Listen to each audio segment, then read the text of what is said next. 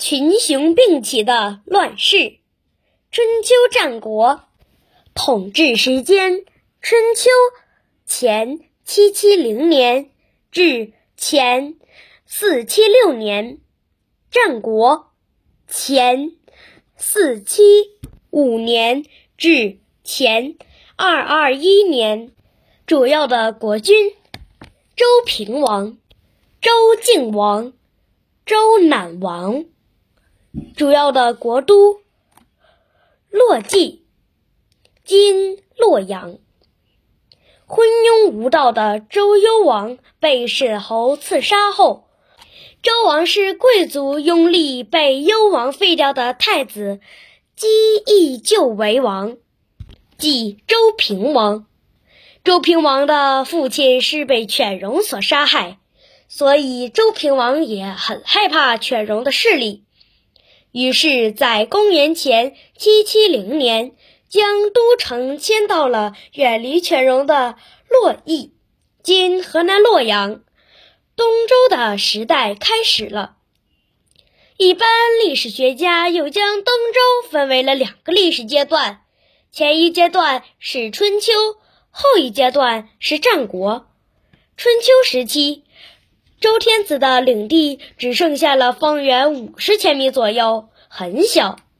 制约诸侯的权力和拥有的军事力量已不复存在。一些强大的诸侯国趁机利用周王室的名义来号令天下。第一个利用周王室来号令天下的国君叫做齐桓公。周王室衰落后。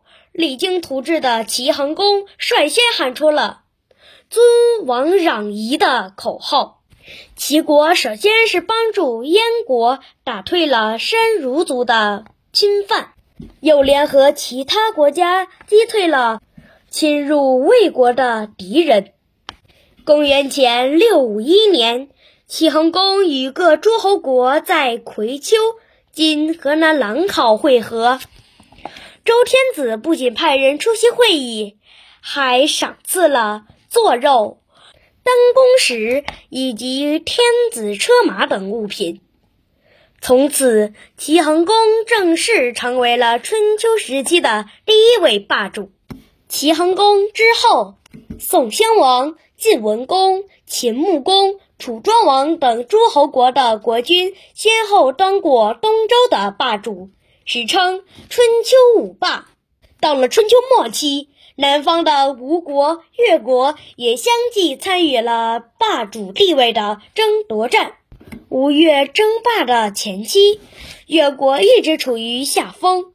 在一次战斗中，越王勾践战败后，被当成俘虏抓到了吴国。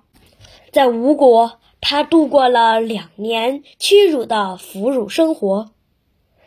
勾践在吴国为吴王养马，最终赢得了信任，被放回了越国。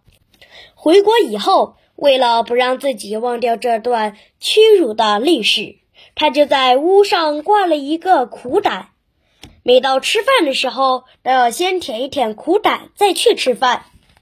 他还叫人把床上的席子撤下去，用柴草当做被褥。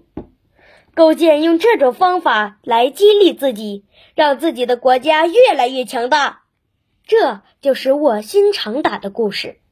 在他的带领下，不断强盛的越国最终打败并一举吞并了吴国，越王勾践也成为了春秋时期的最后一个霸主。